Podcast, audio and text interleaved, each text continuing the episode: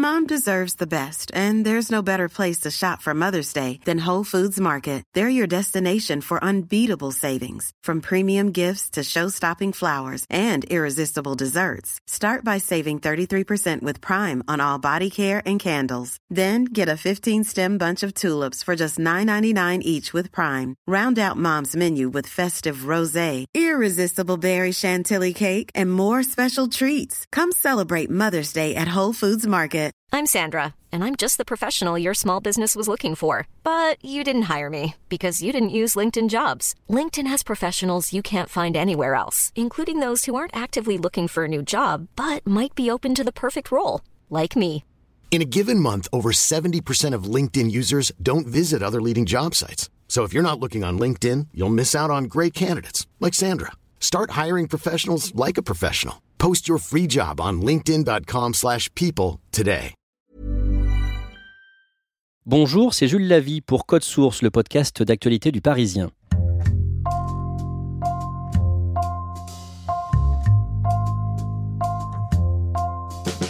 Depuis quelques semaines, Brigitte Macron est très présente dans les médias. Interview accordée à RTL, déplacement à Lyon, présidence de la Fondation des hôpitaux de France, assumée jusque-là par Bernadette Chirac, cela ressemble à un acte 2 pour l'épouse du chef de l'État. Quelle première dame est-elle? Comment assume-t-elle ce rôle? L'histoire est racontée par deux journalistes du service politique du Parisien, Ava Jamshidi et Nathalie Chuc, autrices d'un livre sur le sujet chez Plomb, Madame la Présidente. Emmanuel Macron est investi président de la République le 14 mai 2017. Ava Jamshidi, quel est l'objectif de Brigitte Macron pour son mari vraiment? Elle espère qu'il réussisse ses missions, raison pour laquelle elle a très très peur de commettre un faux pas elle se met complètement à son service, donc elle ne fait rien qui puisse lui nuire, ça c'est euh, le premier point. Et puis ensuite, elle essaie de trouver ses sujets.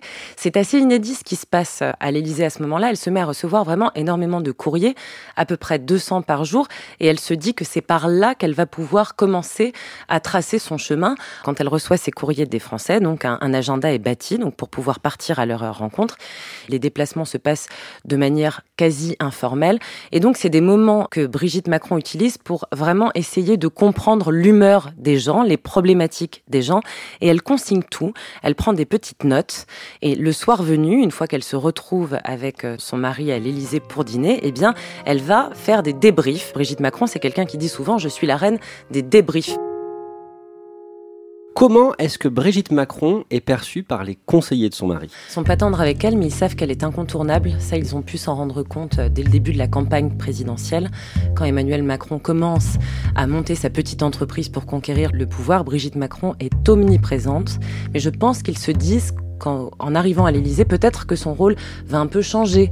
Et ce n'est pas exactement ce qui se passe. Il y a une forme de rivalité qui s'installe très vite entre eux. D'abord parce que dans le monde de la cour de l'Élysée, le critère d'importance, c'est celui de la proximité avec le chef de l'État, avec le roi. Et pour ces conseillers que l'on appelle les Mormons, donc qui sont les conseillers avec qui Emmanuel Macron a conquis le pouvoir, eh bien c'est assez étonnant qu'une femme se trouve si présente aux côtés de son mari. Ils sont un peu plus jeunes et ils ne comprennent pas bien ce qu'elle fait euh, avec autant de pouvoir alors qu'elle n'a pas de rôle officiel dans l'organigramme du pouvoir. C'est relativement douloureux d'observer la distance qui s'installe entre eux et lui. Il y a un protocole qui est très lourd. Ils doivent prendre rendez-vous avec le chef de l'État pour le voir, alors que pendant la campagne, ils ont été très proches, presque physiquement avec lui quand il lui donnait une chemise en meeting ou quand il l'aidait à se maquiller, là, cela change un peu. Or, celle qui reste la plus proche d'Emmanuel Macron, eh bien, c'est Brigitte, donc qui n'a pas ce protocole entre eux, évidemment. Nathalie Chuc, euh, est-ce qu'elle a un surnom, Brigitte Macron, à l'Élysée? Elle a un petit surnom, en tout cas dans la famille des Macron. Son petit surnom, c'est Bibi. Un petit peu comme, vous savez, euh, Claude Pompidou, qui était surnommé par son mari Biche, ça se ressemble beaucoup. Et dans la famille, on l'appelle comme ça. En revanche, son petit surnom, chez certains des conseillers du président de la République, qui ne sont plus là, certains la surnommaient la vieille. C'est un petit peu moins sympathique. Est-ce que vous pouvez nous, nous décrire sa personnalité? Elle dit je suis une joyeuse contrariée, ça la résume assez bien. Quelqu'un qui aime beaucoup rire, avec des blagues parfois assez osées, hein. Euh, elle est plutôt assez cash, elle n'est pas du tout compassée, Brigitte Macron. C'est quelqu'un aussi quand vous la rencontrez d'assez enveloppant, presque solaire, qui fait des gestes assez grands, assez amples. C'est quelqu'un qui a une certaine aura, qui incarne, qui se pose là, d'assez joyeux, très empathique, qui s'intéresse beaucoup aux gens. Quand par exemple elle se promène dans les couloirs de l'Élysée, elle connaît le nom, le prénom de la moindre secrétaire, le nom, le prénom des petits-enfants. Si un salarié n'a pas pris ses congés depuis un mois, elle le convoque pour l'obliger à rentrer chez lui en lui disant un matin vous allez trouver votre valise sur le pas de la porte.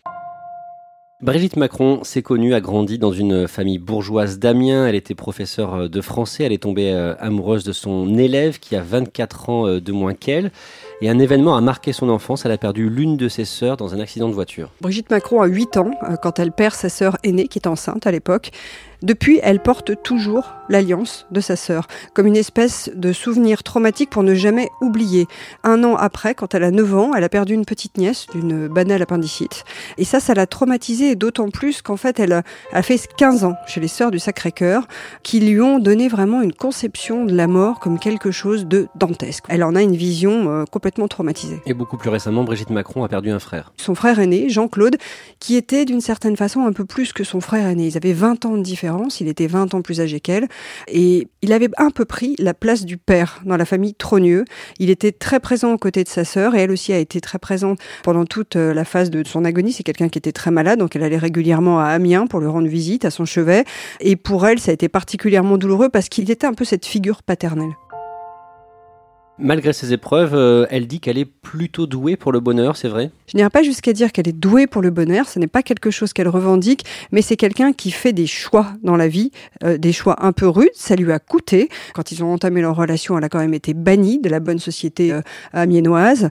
Elle a été obligée de divorcer, un divorce qui a duré 13 ans. Elle a choisi sa vie, Brigitte Macron. elle le dit, le fait de partir avec Emmanuel Macron, avec ce jeune homme qui a 24 ans de moins qu'elle, c'est ce qu'elle a fait de mieux dans sa vie. Et elle dit, au fond, si je n'avais pas fait ça, je serais passé à côté de ma vie. C'est son expression. Merci à vous d'être là ce soir. Vous l'avez emporté. La France l'a emporté. Ava Jamsidi, en mai 2017, euh, Brigitte Macron prend ses marques à l'Elysée. À toute ma famille et à Brigitte, sans laquelle je ne serais pas moi quel va être son objectif à elle en tant que première dame D'abord, son premier sujet, c'est de ne pas commettre d'impair. C'est une phrase qu'elle répète souvent. Elle dit qu'elle ne veut pas commettre de faux pas. Ça l'obsède beaucoup. Ensuite, dans un second temps, elle a envie de prendre ses marques doucement. Donc, elle refuse d'emblée de lancer une fondation. Contrairement à aux personnes qui l'ont précédée dans l'aile Madame, elle se dit que voilà, n'a pas envie ni de s'enfermer sur une thématique en particulier, ni de diriger une fondation tout de suite. Donc avec son cabinet, ils ont une idée qui est assez ingénieuse.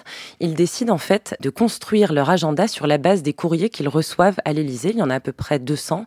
Et donc elle part à la rencontre des Français qui la sollicitent pour des problèmes, des problèmes liés à l'adolescence, des problèmes liés à la santé, à l'éducation. Et c'est de cette manière qu'elle décide un peu quelles vont être les thématiques comme ça de la base. C'est une sorte de petite marche qu'elle décide de mener.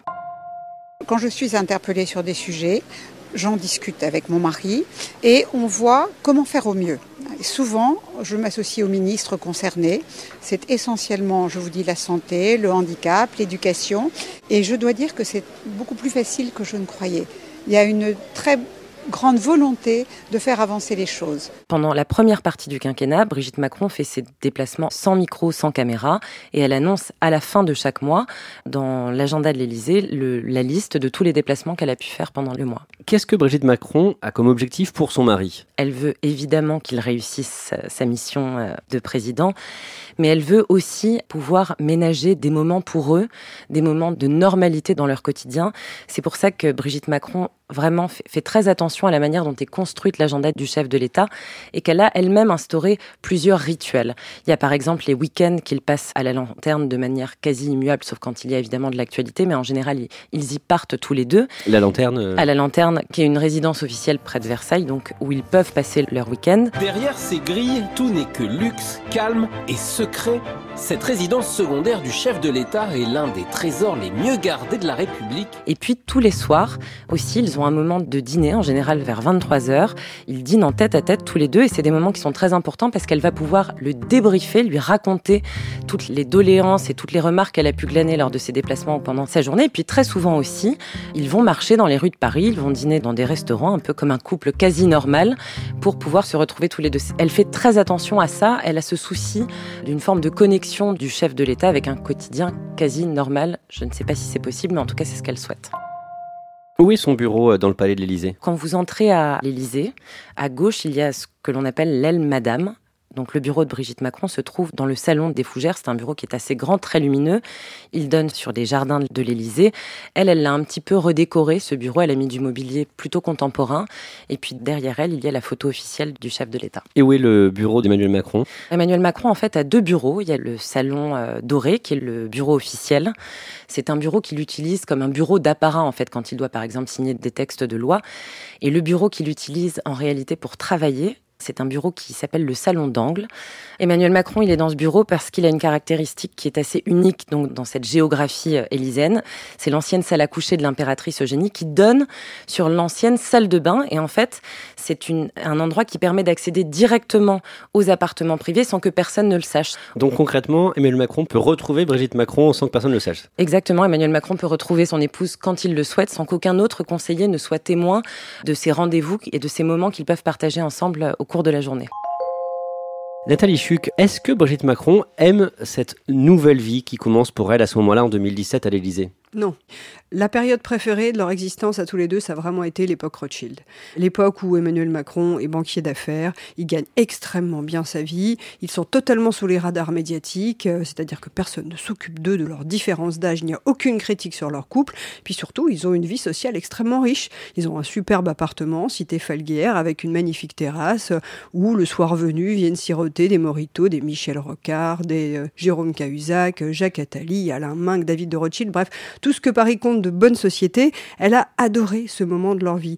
Et quand Emmanuel Macron lui a dit, Brigitte, je vais m'investir auprès de François Hollande, et quand il devient ensuite secrétaire général adjoint de l'Élysée en 2012, pour elle, c'est un sacrifice, parce qu'elle sait très bien que son mari va être happé par le pouvoir, happé par des horaires absolument euh, terribles. Il arrive, c'est lui qui arrive le premier le matin à 8h30, il part le dernier le soir, et du coup, elle ne le voit plus ou elle le voit peu quand il devient ministre. C'est encore plus terrible parce que du coup, le couple revient en pleine lumière et avec le couple et la lumière, les critiques sur leurs différences d'âge. C'est reparti sur les réseaux sociaux, elle en prend plein la figure, c'est extrêmement violent. Des gens qui euh, la comparent à une momie ou des choses.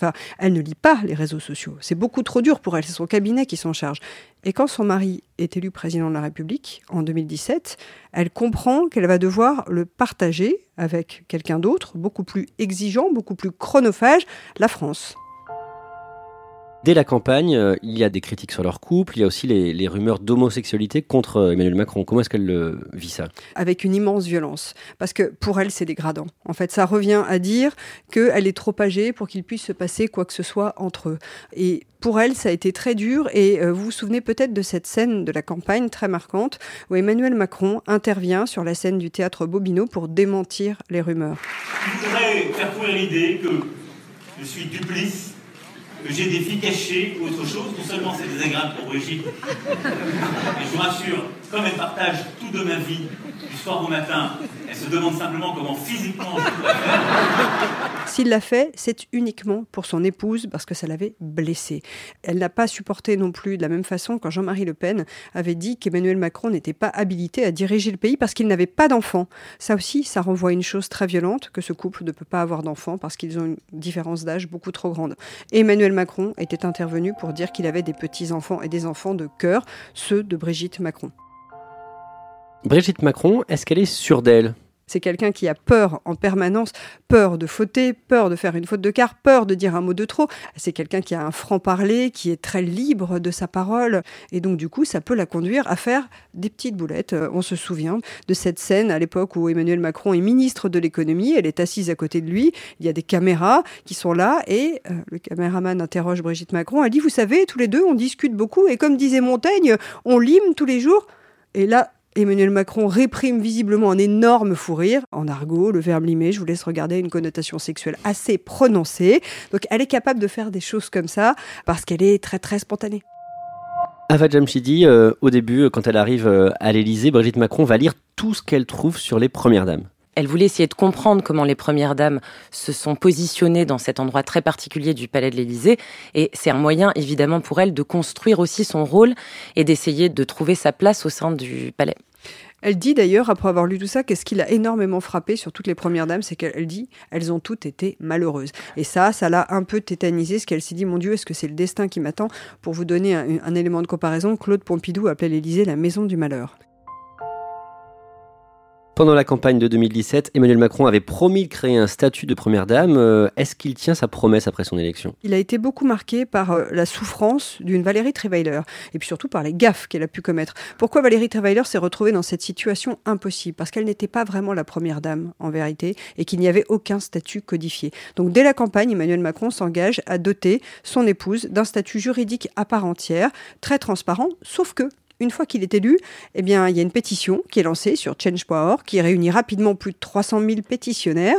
Il y a également un débat très houleux à l'Assemblée nationale au moment, vous savez, du projet de loi sur la moralisation de la vie publique qui interdit euh, aux députés d'avoir des emplois familiaux. Donc, du coup, tout le monde dit, ben, si nous, on n'a plus le droit, ben, pourquoi le chef de l'État aurait, lui, le droit d'embaucher son épouse? Au final, le couple Macron s'est retranché derrière une simple charte qui a été publiée sous forme de communiqué au cœur du mois d'août.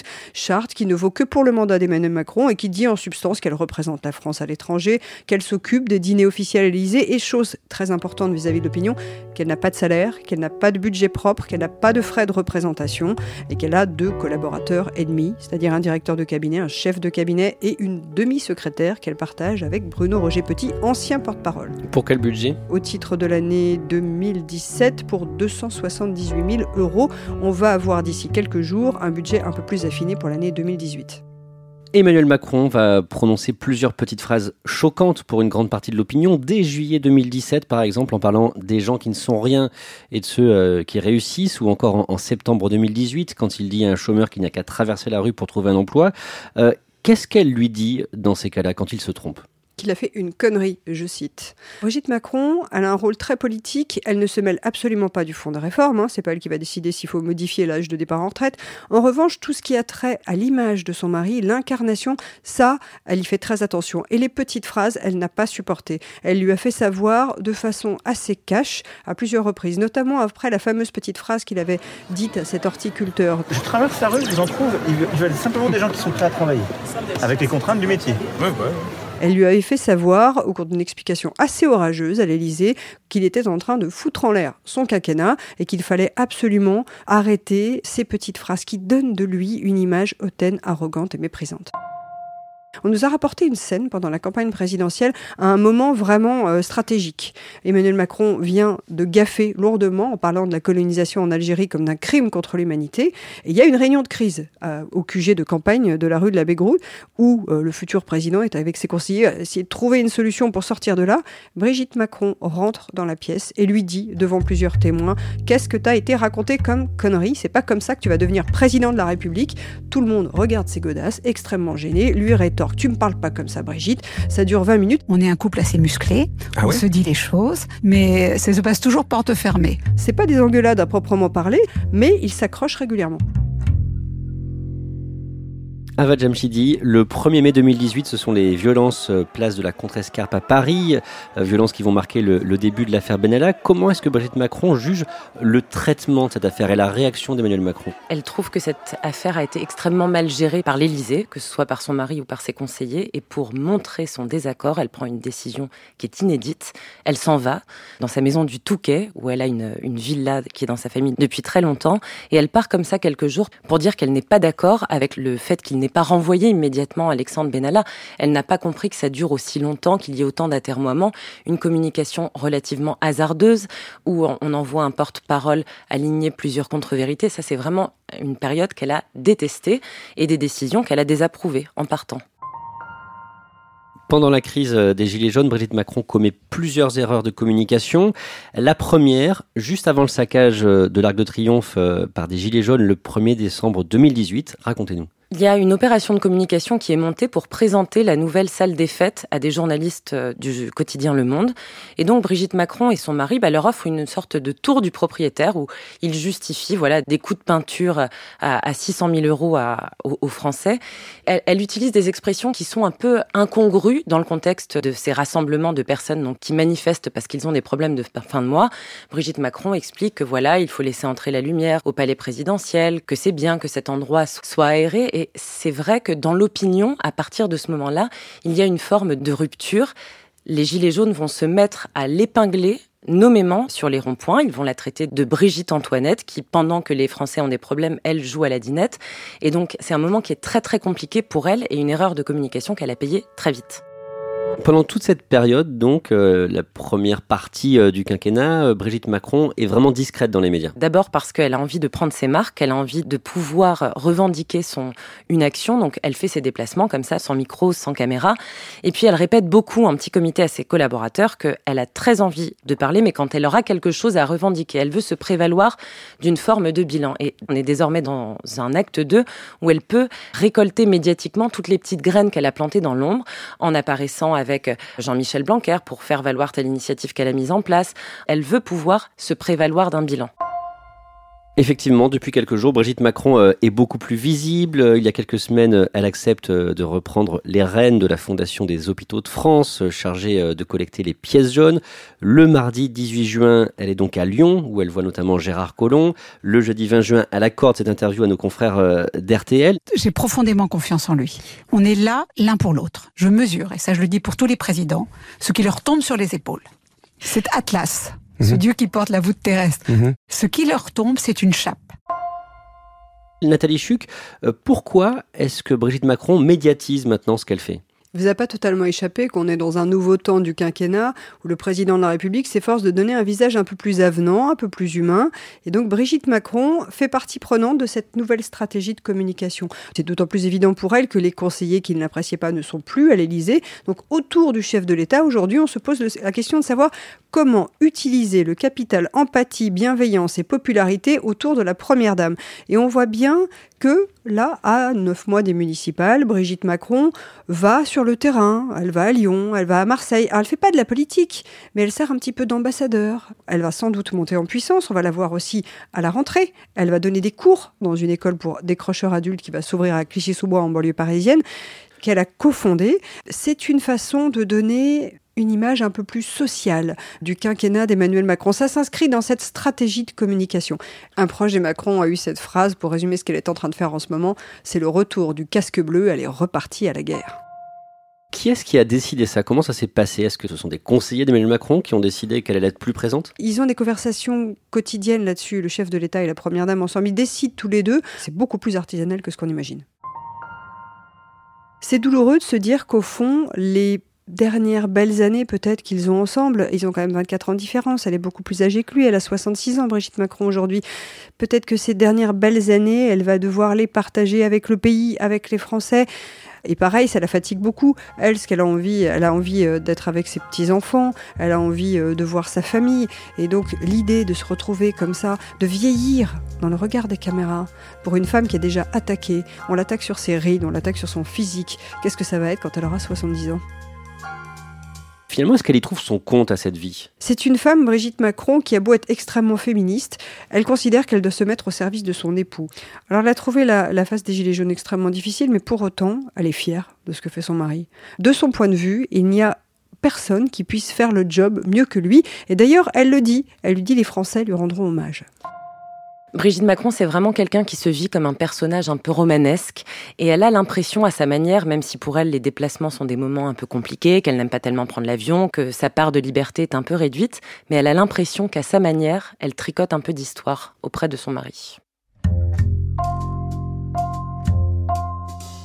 Merci à Nathalie Chuc et Ava Jamshidi.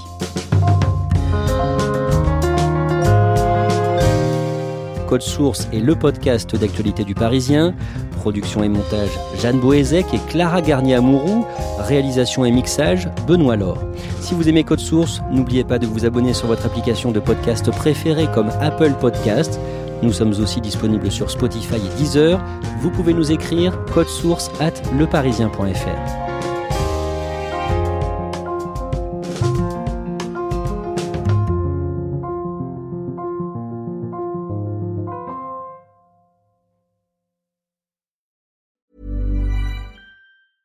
Mom deserves the best, and there's no better place to shop for Mother's Day than Whole Foods Market. They're your destination for unbeatable savings, from premium gifts to show-stopping flowers and irresistible desserts. Start by saving 33% with Prime on all body care and candles. Then get a 15-stem bunch of tulips for just $9.99 each with Prime. Round out Mom's menu with festive rosé, irresistible berry chantilly cake, and more special treats. Come celebrate Mother's Day at Whole Foods Market.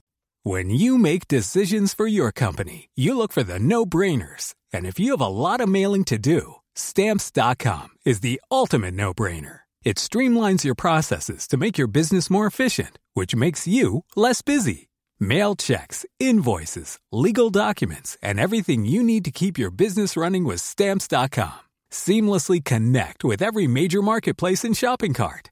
Schedule package pickups and see your cheapest and fastest shipping options from different carriers. With rates up to 89% off USPS and UPS rates. And with the Stamps.com mobile app, you can take care of mailing and shipping wherever you are. Make the same no-brainer decision as over 1 million other businesses with Stamps.com. Sign up with code PROGRAM for a four-week trial, plus free postage and a free digital scale. No long-term commitments or contracts. That's stamps.com. Code program.